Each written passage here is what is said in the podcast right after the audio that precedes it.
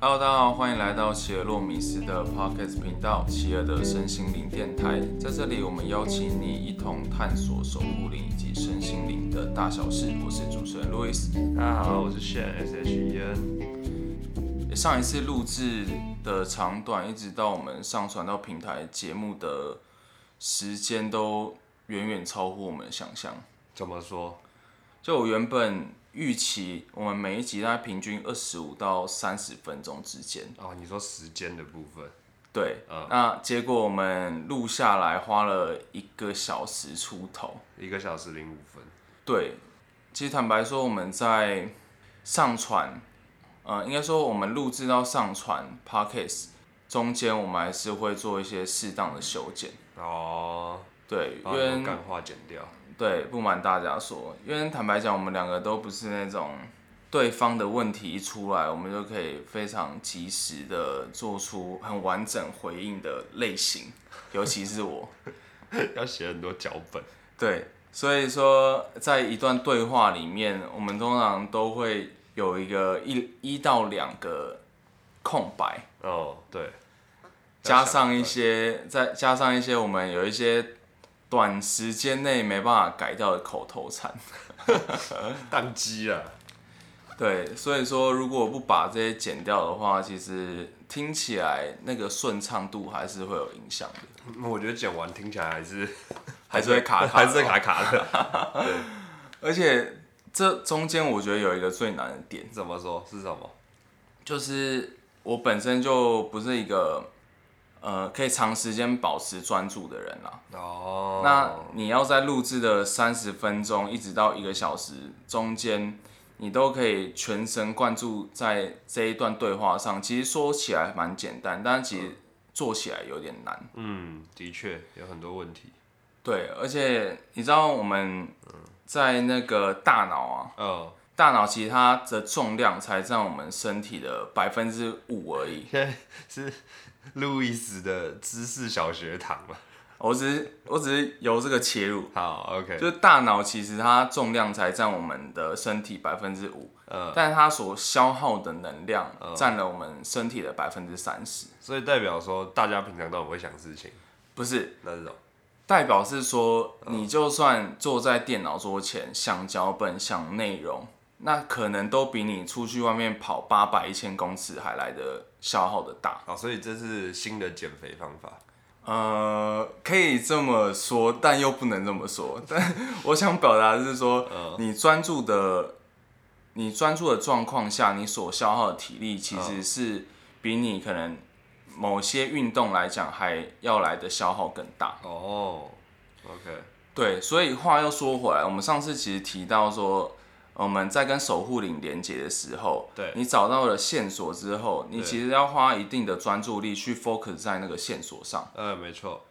对，那其实这样听起来哦，我觉得这个守守护灵的疗愈师啊，哦，他要一直 focus 在跟守护灵连接。嗯，那尤其一天下来，对可能又不止跟一个守护灵连接而已。，对，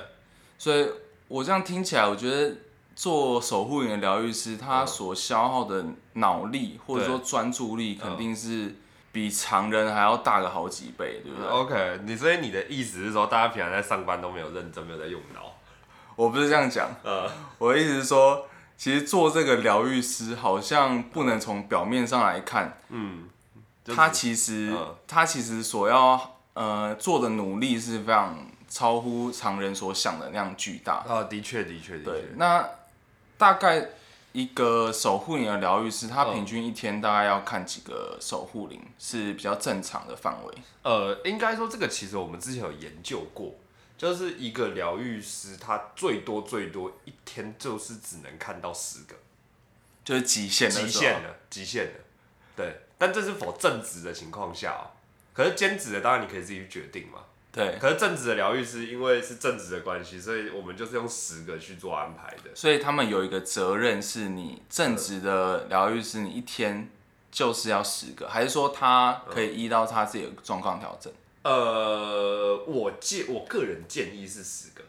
嗯，对，不管状况好或者是坏，那你会建议他们十个之后再去做更多吗？呃，不建议。也不建议。也不建议。嗯，对，因为疗愈师很常会有一个情况，就是呃，有些时候可能状况特别好，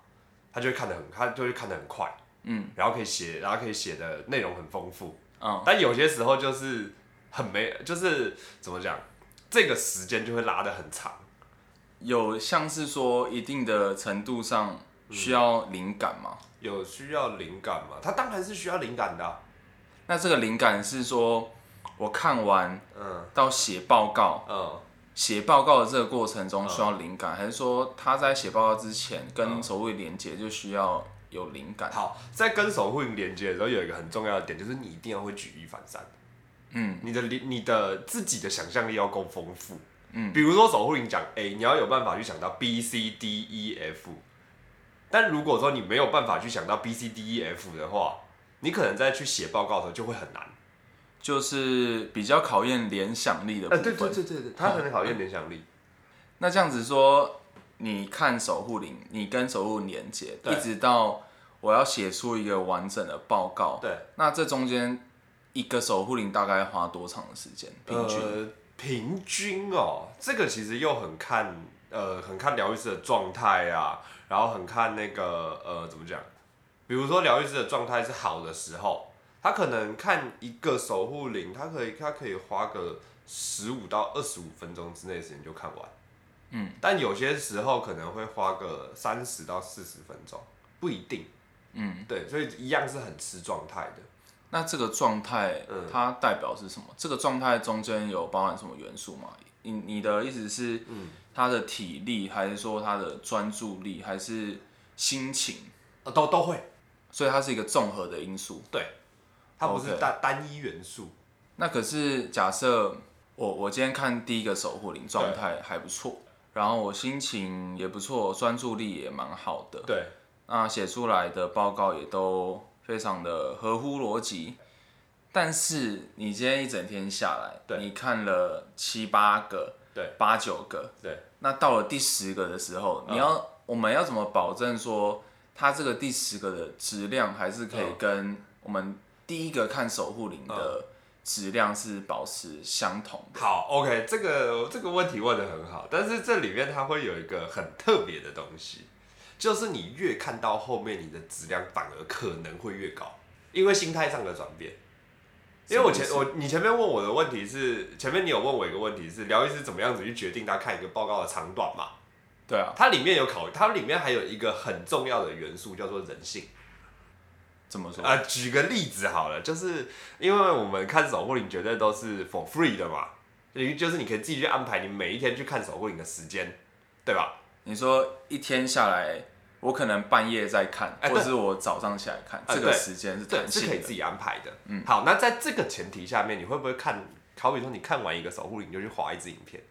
看完一只守护灵就就耍废一下是吗？对，嗯所以这个就是人性的考量。嗯， OK，所以当你越看之后，你会发现这个人性的考量，它就会越难被掌握。因为就连我自己，我的状态也是说，好，我看三个，我就一定要休息。对，那那个休，我可能看三个，我花一个小时看完。那呃，我可能我的休息时间会是一到两个小时， OK，然后再拉回来继续，然后再再回来再提醒一下自己说，哎、呀，好好像该继续看了。那这样对于后面看的守护灵， OK，真就是实际的影响是什么？好，OK，这又我们继续扯到人性的话题。嗯，好，其实，在看守护灵的时候，假设我以一天十个为例好了，一、到五，第看你第一个到第五个个案是比较难熬的。就是就是一个是往前数，一个是往后数的概念呐、 OK，就有点像做功课，你要开始的那一步最难。嗯对， 但是你在五到十的时候，这是最从最呃最轻松、最简单的。五到十，其实你已经在那个轨道上了。，对，就你做什么事都感觉很顺，而且你的心态上会有改变。心态上你也只是说，比如就是说我再看，我再看几个就结束了哦，的这种感觉，我我快要下班了那种概对的念。这种感觉。所以你看到后面，你反而会看得越快。但有些时候看守护灵报告的时候，会有一个很有趣的现象，就是字数跟时间它不一定是成正比的。呃，你的意思是说，报告可内能容的长篇大论，它对不一定会看很久。对，那比较取决于说我可不可以在看的过程中联想出很多内容来嗯嗯嗯嗯嗯嗯。 ？OK，对，当我联想出很多内容之后，然后我不不停的去跟守护灵去呃去叙述这个内容，然后再从他们给出的内容再去叙述更多的内容。诶那这样子问题又来了。嗯你刚刚说到五到十个，可能是一个呃质量比较高的高峰期，啊，不不是质量比较高，呃，就是说状态比较好。对，是状态比较好，但对质量是一样的。那我们要怎么保证说在一到嗯五个这个状态可能还没进入状况的嗯这段期间，我们会做什么把关，让一到十个嗯这个质量都是在一定的水准上，平均值。 ，OK，好，其实对对于呃质量这件事情来说，哈，不一定是说呃他今天看的越长或者越短，就有办法去决定这一篇的质量的。对，因为有，因为有的时候，就像上一次有讲到，就是说，呃，守护灵会根据每个人不同的状况去给予不同的呃定义嘛，啊，不是，也不不不是定义，是给予不同的呃方向。好，比如说可能讲比较笼统，对，然后可能会讲的很深，不一定，这都是看那个被连接的那个人的状态是什么。嗯，OK，所以我所以我们在进行那个怎么讲报告的审核的时候，只会去审核一个东西，叫做逻辑，逻辑有没有通顺？对只会去审核你的逻辑是不是顺的。就算说哦，这个守护灵可能给的方向是比较抽象的，对，但即便如此，我们还是可以依照它给予的这个脉络，对，去写出比较有逻辑性的东西。对疗愈师的工作是整理嘛？嗯，对整合这个讯息。对， OK，没错，那所以说我们在每一个疗愈师他去看完守护灵，写完一个报告之后，嗯我们是还有一个人会做审核的动作，是吗？呃，当今天这一个疗愈师，他可能是刚开始进行这个呃，可能叫做工作好了，刚开始进嗯行这个工作的时候，他的职涯刚刚开始啊、的时候对，他的他的疗愈师生涯刚刚开始的时候，这个时候我们才会比较去盯，嗯，但是慢慢往后发展之后就不用盯了，就如果他能实际的独独立作业，嗯，靠自己的力量写出我们大家都觉得对完整 OK 的的嗯报告，嗯他就可以不用再去让大家去过目这个嗯报告了。对，那这样子听起来，还是一天要消耗的体力啊、专注力、脑力都还蛮大的吧？对，那这样子，他们都是怎么去保持他在一个高能量的状哦态？，这个这个就很有趣，这个其实有很多不同种方法。那以你的个人经验来讲，好，以我的个人经验来讲，有一个很有一个很算是也是通过人性去找到的一个方法，嗯，就是好比说吼，我今天给自己的工作时间是可能五个小时，工作五个小时是指这十个吗？对，嗯，对我可能给自己的工作那个整个时段是五个小时，要把这十个看完，对那我就要在五个小时之后去排一件我一定要去做的事。有点犒赏自己嘛。啊、不是，呃，那件事情不一定是一个奖赏，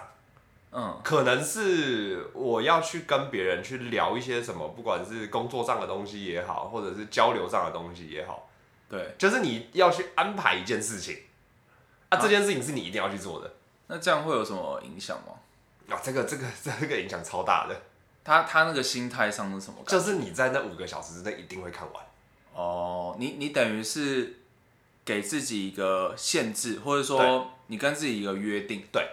你这时间内一定要做完这件事，对不然你不能去做接下来的事情。呃，不是说不能去做接下来的事情，是因为接下来的事情已经被定好了， 所以你必须，对，所以你必须得要在这个时间内搞定。所以你在这一段时间，你等于有点被激发出对你的潜对，能的那种个感觉、那个效率跟专注度是会最强的。哦，所以这是你个人会用的方法。，对，没错，因为呃，怎么讲？就像我前面讲到，很多时候我们会在看守护灵的时候看一看，然后就去看影片嘛。对啊，对，但是用这样子的方法，这件事情就可以被杜绝。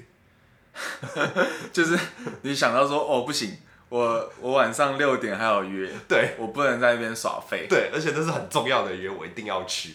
哦，嗯，对，那你有没有听说其他的疗愈师会用什么比较特别的方法？其他的疗愈师哦，呃，应该说它里面有讲到很多不同的概念的原因，是因为说它可以应用在很多不同的，不不一定是疗愈师这个职业上面，对啊，它可以确应实用在更多东西上面，很多工作都是要这样子。的安排保保持专注啊，什么什么什么的啊。嗯对，，OK，那这个我就可以跟大家简单的进行分享一下，说就是到底怎么样子可以让自己是比较保有呃能量的。能量跟高专注度嘛。嗯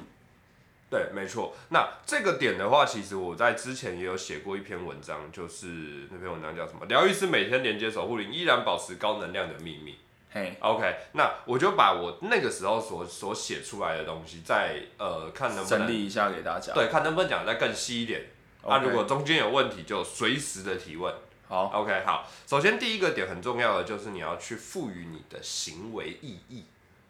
嗯啊，比如说好了，你在连接守护灵的时候，我就我都拿连接守护灵举例。OK，你在连接守护灵的时候，你的你在做的这件事情，对你来说，你个人的意义到底是什么？有些人的意义可能是某某些疗愈师可能认为说，哎、这个他是能够去帮助别人。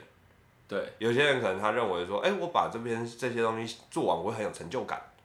那甚至是说，哎、我这么做，它可以对我的目标是有帮助的。那这些东西它，它的意义会远比我去看守护灵的，呃，去只单纯的去写守护灵来的报告来说，还要来的更怎么讲，能够去赋予自己心中一种前进的动力。就像是说，你有没有对自己的工作有认同感？呃，不一定是指工作，应该是人生。嗯，对，就是你做的每一件事，对，你认不认同，嗯然后你觉得它有没有价值？对而且它符不符合你在人生中追寻的目标？呃，对，那等到这几个都相符之后，你做出来的可能效率、效果都会很有能量，对，就会很强。这个意思。嗯、没错，没错。好，对，这个是这个是第一点，要学会去赋予自己行为的意义。OK，因为其实不管我们做任何事情，做久了之后，他一定都会感受到怠惰。对啊，同同样的事情一定会嘛，所以这个时候我们以以此引申出第二点，第二点就是你要学会去转换，转换转换，心态嘛。而不是心态，是你做的事情的转换。你说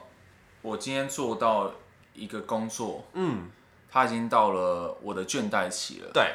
那我可能抽离一下，呃，对，先去做一些别的事情啊对这个意思。对，因为疗愈师他们都是有权利可以去喊休假的。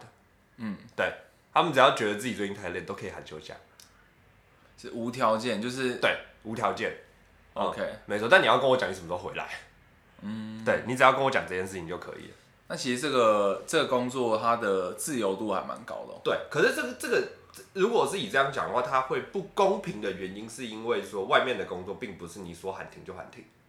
对，对对吧？我不可能说我今天在一间公司上班，我临时说我要休半年。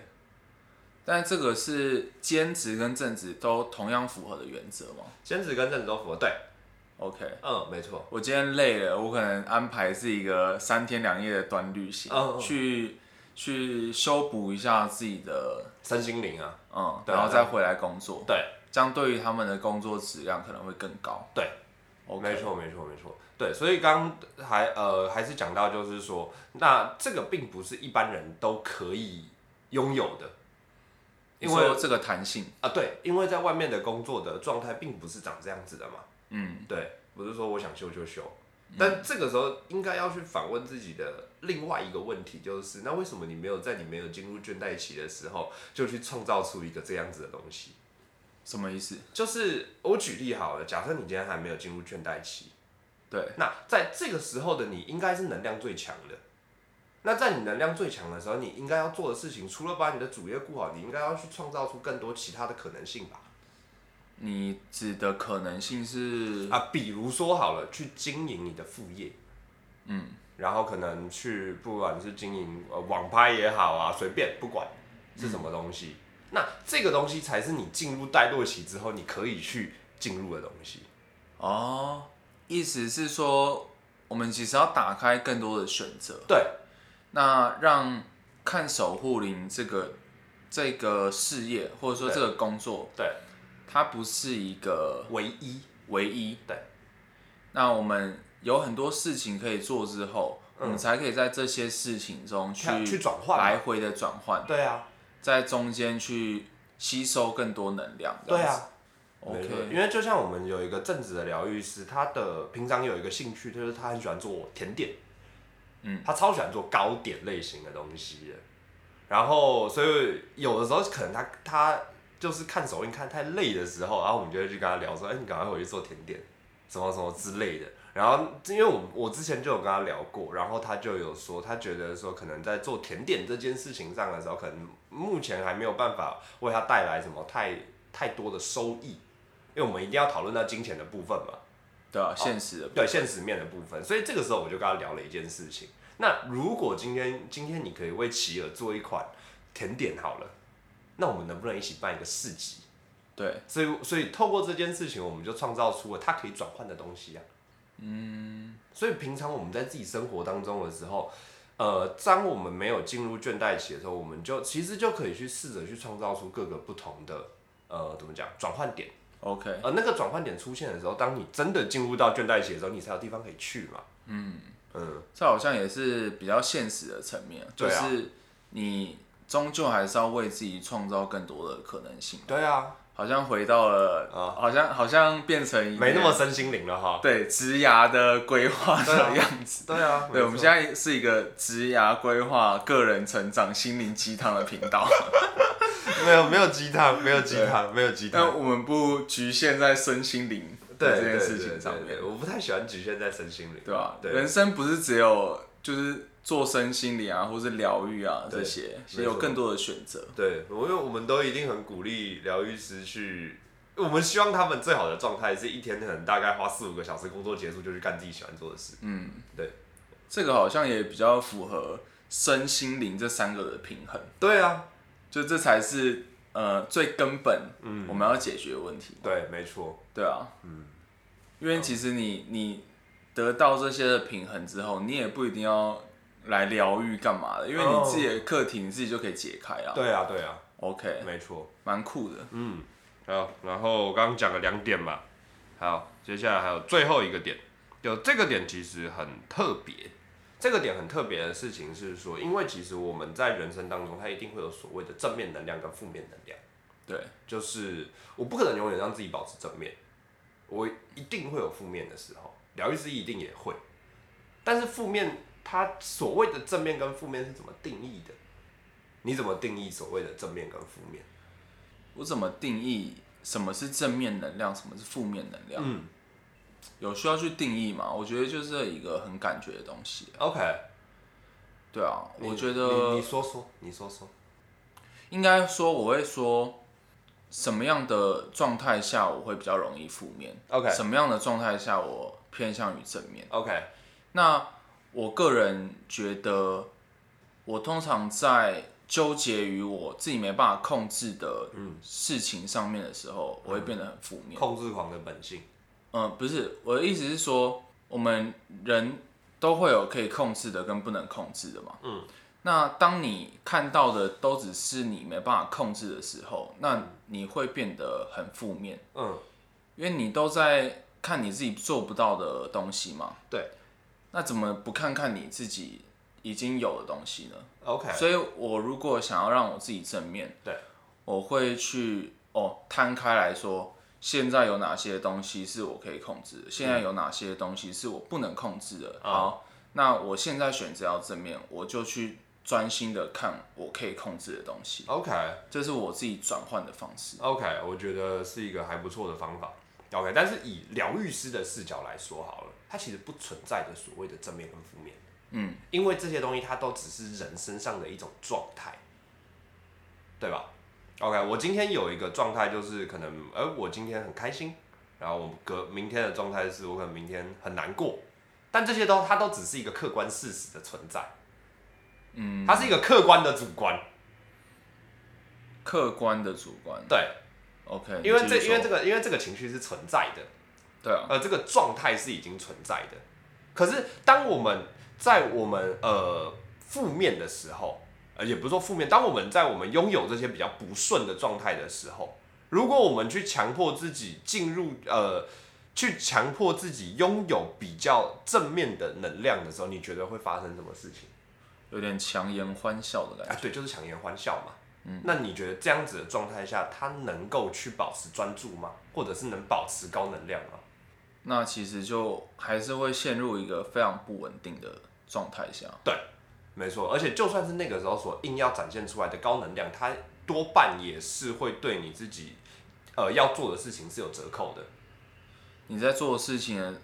情况下，你就是在来回拉扯。呃，对，所以这边有一个很大的重点，就是要去学会接受自己所不管是正面还是负面。我觉得很适合套用玻璃窗理论。呃， 你现在要来分享你的玻璃窗理论了是吗？ 简而言之啦，嗯就是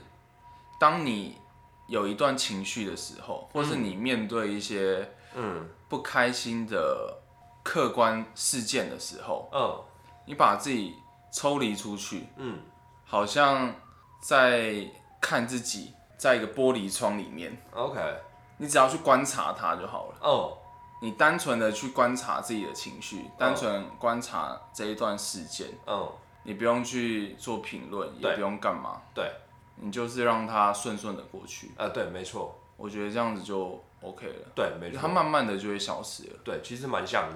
对啊，嗯，所以其实这里面就有一个很大的重点，就是在于说高能量的秘密是来自于低能量的运用。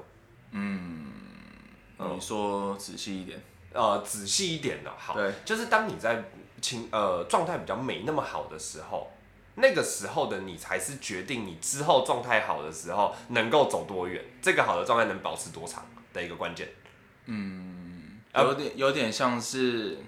就你怎么处理你低潮的情绪，对对你的表现更有帮助。对，比起你怎么在你高能量的时候运用你的能力，嗯还来的关键。啊，对，嗯，因为这样子才这样子才能够去有效的让自己赶快变成高能量的，以及高能量的延长。嗯这很像是那些伟人，嗯，他们总是可以很坦然的面对自己的失败、哦那种感觉吧。，对，没就错是哦，我今天失败了，没差，对，因为那只是一个客观事实嘛。对啊，没办法改变了嘛。嗯，我我专注在我可以控制的就好了，呃，没错。嗯，对，大概其实感觉就是这样子。我觉得蛮实用的。对啊，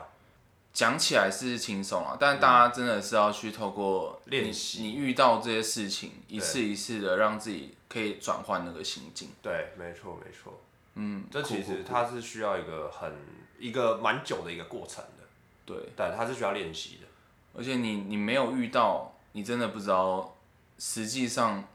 我们在说的是什么，哦，你真的要实际去亲身的体会，要去体验看看。对对体验看看那个低潮。哦，没对啊错，那个低潮只要能够运用得当，你在之后就会走得更顺畅。 OK，嗯，没错。还有什么嗯问题想要问的吗？大概总结下来就是这三点，最大最大的那个呃三个大重点。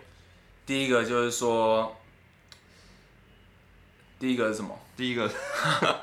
第一个是要学会赋予行为意义，哦，对，第一个是赋赋予行为意义，对第二个是转说，换定期的转换。对，定期的转换你的跑道，对，不是说你放弃了这一个，是对说你要怎么在一个倦怠期当中抽离出嗯去，去做其他事情。对，又或者是说，在你根本还没有进入倦怠期的时候，就已经可以同时去发展更多不同的事物。对，这样子才可以打开你人生中更多的选择。嗯，没错。啊，第二个是你怎么看待你低潮的时期，嗯才会决定你怎么拥有这个高能量的产出。嗯，没错没错。 OK，对，那最后一个问题好。就是你觉得怎么样特质的人，他比较适合做疗愈师吗？嗯啊还是说 怎么样特质的人嗯会做的比较优秀？特质哦，啊、再换句话说啦，嗯就是具备什么样的能力会在这一条路上如鱼得水？呃，好，具备什么样子的能力？我想一下，有一个很，这是我自己体验下来的，我觉得有这个能力的，他超适合做疗愈师，就是他不要把所有的事情都想得理所当然，哪怕那件事情看起来再理所当然，这个有点像同理嘛，不不是，呃，因为可能对方嗯讲的事情，嗯，不我会管觉是不管是对方还是自己，还是身边的一切事物，哦，我可能会觉得说啊，你这样子有什么好难过的？ 对，啊，不是很简单吗？对啊，分手了就再找下一个就好了。对，这种的就是你就直接去直接去死啊！啊那这个其实有点程度像同理心够不够吧？呃，这当然也有同理心的成分，就是以对别人的角度，这有嗯点像同理心，但是可能自己身上的话，他可能可以做别的探解索释。嗯，哦、没错。对于事物的话，你会有更多的想法跟解释，还有更多种不同的角度。就你不能只看表面了，嗯，对你要去探索那个原因。对就如果在自己身上的话，对你要知道自己的情绪的结果，对它背后可能有什么样的动机、对，诱因。没错。但是在别人身上的话，嗯，你就不能觉得说哦，别人的经验套用在自己身上会怎么做，嗯而是要从别人的角度出发。嗯没错这种感觉。对对对。 OK，对，就像哦，这个我就可以分享一下我今天看到的影片，就是在讲荣格的。嗯，对，荣格他有讲过一个叫做墨，他呃不是墨菲定律，不是他讲的，是他讲的 吧？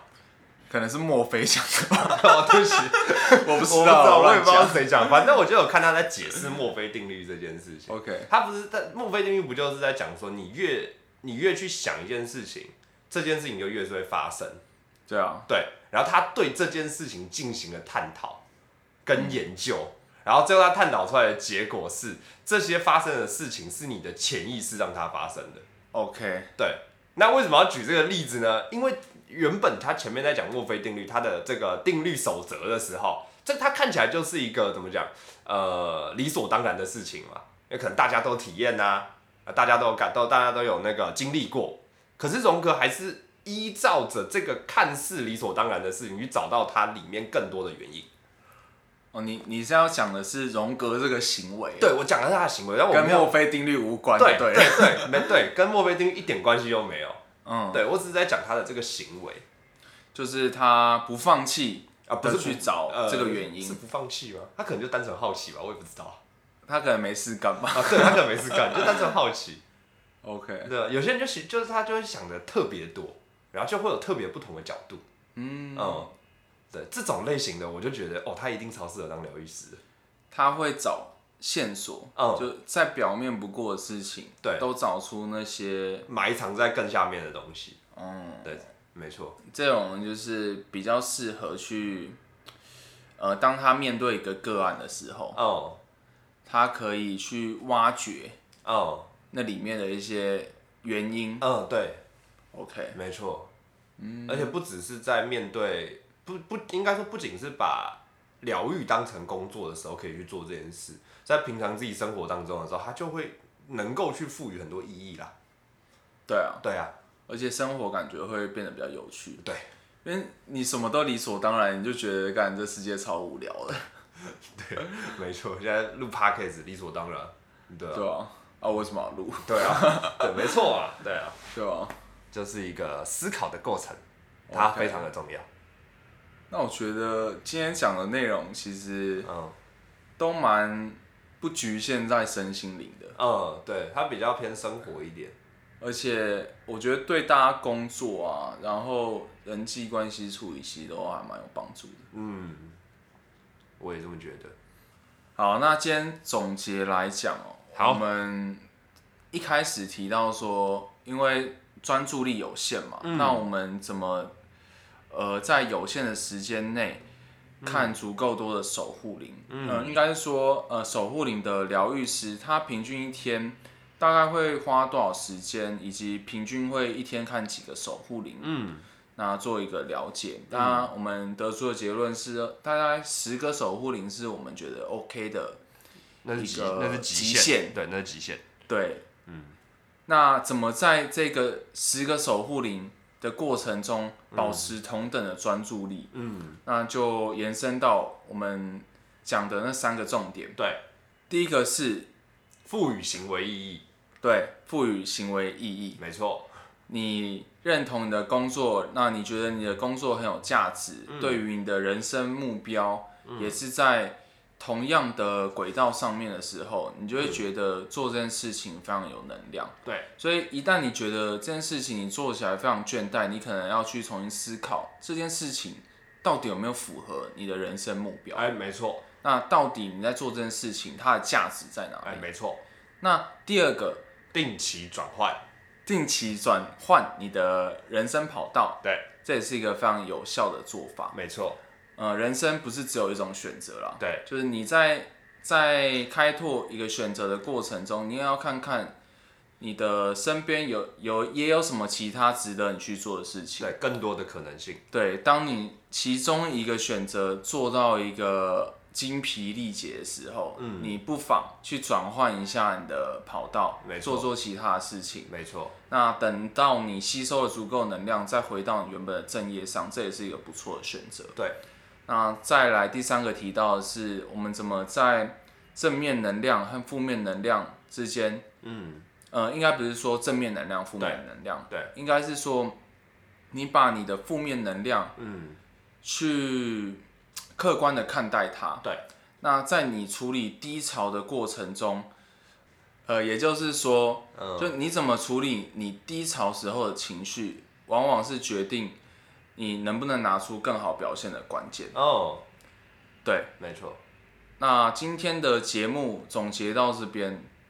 大概就做一个收尾。没问题，好，那如果你喜欢今天的内容，就是可以在 Apple Podcast 上面给我们五星的好评。 OK 那如果你有什么想听的，或者给我们的建议，也都可以在下面留言，让我们知道。 OK，还要记得去订阅我们的 Instagram。对，那我们每两周的礼拜四晚上七点都会准时的上架我们的 Podcast 内容，对，刚我刚刚是不是讲订阅追踪啦？讲错。追踪对对追踪追踪我们的 IG，我们会在上面发布一些我们呃守护灵大小事，身心灵大小事。对想要分享给你们内容，会对在贴文里面。对， OK，那今天节目到此为止，大家拜拜，拜拜。